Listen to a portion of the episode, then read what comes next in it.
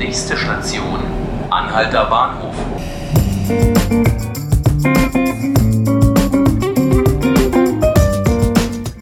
Hallo und herzlich willkommen zu 5 Minuten Berlin, dem Tagesspiegel Podcast. Mein Name ist Laura Hofmann und bei mir im Studio ist heute Rüdiger Schaper, Leiter des Kulturressorts beim Tagesspiegel.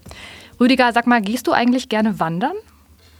Ja, ich glaube, ich gehe lieber spazieren, wenn du mit Wandern meinst, dass man sich dann so richtig äh, fachmännisch anzieht und in den Wald rauszieht oder auf die Berge. Ich gehe lieber ans Meer, glaube ich. Mhm. Muss man denn äh, selber gerne wandern, um sich für die neue Ausstellung in der Alten Nationalgalerie begeistern zu können? Nein, das ist ja der Vorteil von Ausstellungen und von tollen Museen. Da kann man all die Sachen machen, die man sonst vielleicht nicht so gerne macht. Man äh, fühlt sich sicher, man fühlt sich weder zu warm noch zu heiß und man lernt eine ganze Menge. Wanderlust heißt diese Ausstellung in der Alten Nationalgalerie und ich glaube, das wird sowas wie ein Publikumshit. Ja, wieso kann man davon ausgehen, dass das so beliebt sein wird?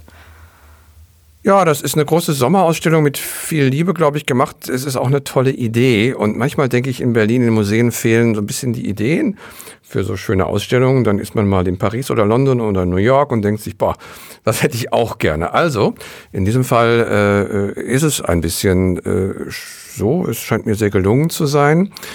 Ähm, es geht eigentlich um Landschaftsmalerei. Um Landschaftsmalerei, die sich im 19. Jahrhundert entwickelt mit äh, Caspar David Friedrich. Von ihm haben wir ja einige tolle Bilder in Berlin. Es ist jetzt auch ein tolles Bild aus Hamburg dazugekommen. Die Landschaften von Caspar David Friedrich sind ja noch ein bisschen dunkel, ein bisschen schneeig, romantisch äh, aufgeladen. Er hatte dänische Freunde. Merkwürdigerweise war die dänische Landschaftsmalerei sehr bedeutend im 19. Jahrhundert. Die sind damals auch zusammen gewandert.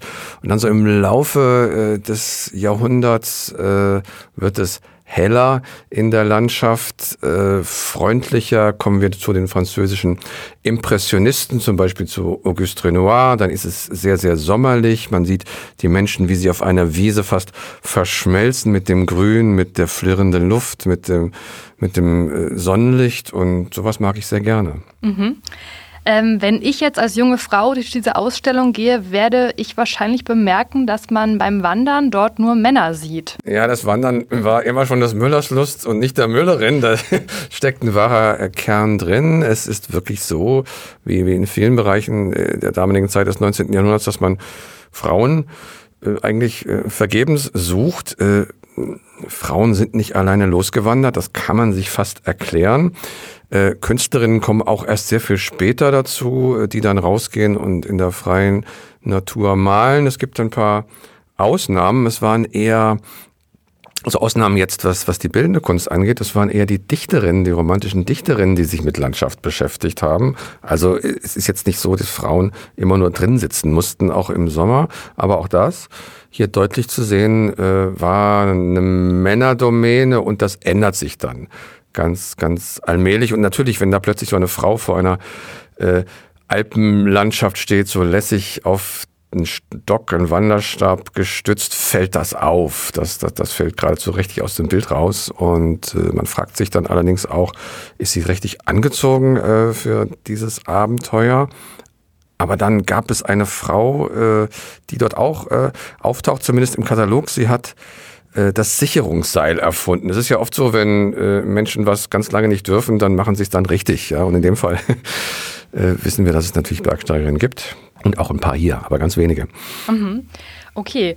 Nun ist ja gerade die Museumslandschaft in Berlin steht nicht ganz so gut da. Das Pergamon-Museum ist ja wegen Sanierungsarbeiten noch bis mindestens 2024 geschlossen. Ja. Jetzt soll es aber ab dem Spätsommer ja so ein Pergamon-Interim geben, also so ein Projekt. Äh, gegenüber des Pergamons. Ja, ein, äh, also übrigens die neue Nationalgalerie ist auch zu für viele Jahre. Ist ganz schrecklich, wenn man da vorbeifährt. Man hat das Gefühl, äh, die wird nie wieder eröffnen. Mhm. Ähm, ja, die staatlichen Museen haben einfach ein Problem, dass zwei Hauptattraktionen äh, marode waren und äh, auf über lange Zeit jetzt instand gesetzt werden müssen. Pergamon äh, ist eigentlich die Hauptattraktion, die wir haben, der Pergamon-Altar. Jetzt gibt es äh, direkt gegenüber in einem modernen Bau ein, ein Panorama, also neu hergestellt. Man kann sich dort vorstellen in einem Rundbild, in dem man steht, mit, mit, mit Sound und Vision sozusagen, äh, wie das damals ausgesehen hat. Das ist natürlich eindrucksvoll, das ist schön, aber auch nur eine Ergänzung. Und äh, ich finde es auch immer schrecklich und bitter, wenn, wenn Dinge für Jahre verschwinden und nicht mhm. gezeigt werden können. Mhm. Und gibt es sonst noch irgendwelche Höhepunkte in diesem Berliner Museensommer für dich? Oder ist das, würdest du sagen, Wanderlust ist wirklich eigentlich das Einzige, worauf wir uns jetzt ja, wer mehr auf äh, kuratorisch äh, Diskursives steht, der geht dann vielleicht in den Hamburger Bahnhof. Dort haben die Kuratoren, die Museumsleute die Sammlung umsortiert. Sie wollten mal schauen, äh, warum eigentlich immer äh, die westeuropäische Kunst oder die nordamerikanische Kunst im ganzen 20. Jahrhundert, wir sind jetzt im 20. Jahrhundert, so im Vordergrund steht, was es eigentlich mit einer Perspektive aus Asien, aus Afrika, äh, aus den Bereichen, die wir äh, so eher als exotisch empfinden. Ähm, es ist der Versuch, äh, äh, wie gesagt, neue Perspektiven da einzuziehen. Das ist zum Teil gelungen, zum Teil nicht. Aber so als, als Materialsammlung ist das ganz spannend. Ich kenne auch viele Leute, die das richtig toll fanden. Mir hat es eben nicht so ganz gut gefallen. Und dann bekommen wir noch die äh, Berlin Biennale etwas später im Juni mit einer ähnlichen Themenstellung. Also ist eigentlich ein bisschen was los, kann man schon sagen. Aber Wanderlust ist so, denke ich, für die ganze Familie, für alle Altersgruppen Gruppen und von einer sehr hohen Qualität. Genau, am 10. Mai geht's los mit der Ausstellung, richtig? Und sie geht dann bis Mitte September. Sie haben also genug Zeit. Ähm, entweder wenn die Sonne scheint und dann vielleicht weniger los ist oder wenn es dann auch mal regnet, soll ja auch mal vorkommen im Berliner Sommer. Ja, schön, dass Sie zugehört haben bei diesem Kulturspezial von 5 Minuten Berlin vor dem langen Himmelfahrtswochenende. Ich hoffe, Sie verbringen das Wochenende mit Dingen, die Ihnen Spaß machen, zum Beispiel in der Ausstellung und äh, dass Sie bald wieder zuhören, wenn es wieder heißt 5 Minuten Berlin, der Tagesspiegel Podcast. Ich danke Rüdiger Schaper, dass Herzlich er heute gerne. mit mir gesprochen hat. Mein Name ist Laura Hofmann und ich grüße Sie. Bis bald.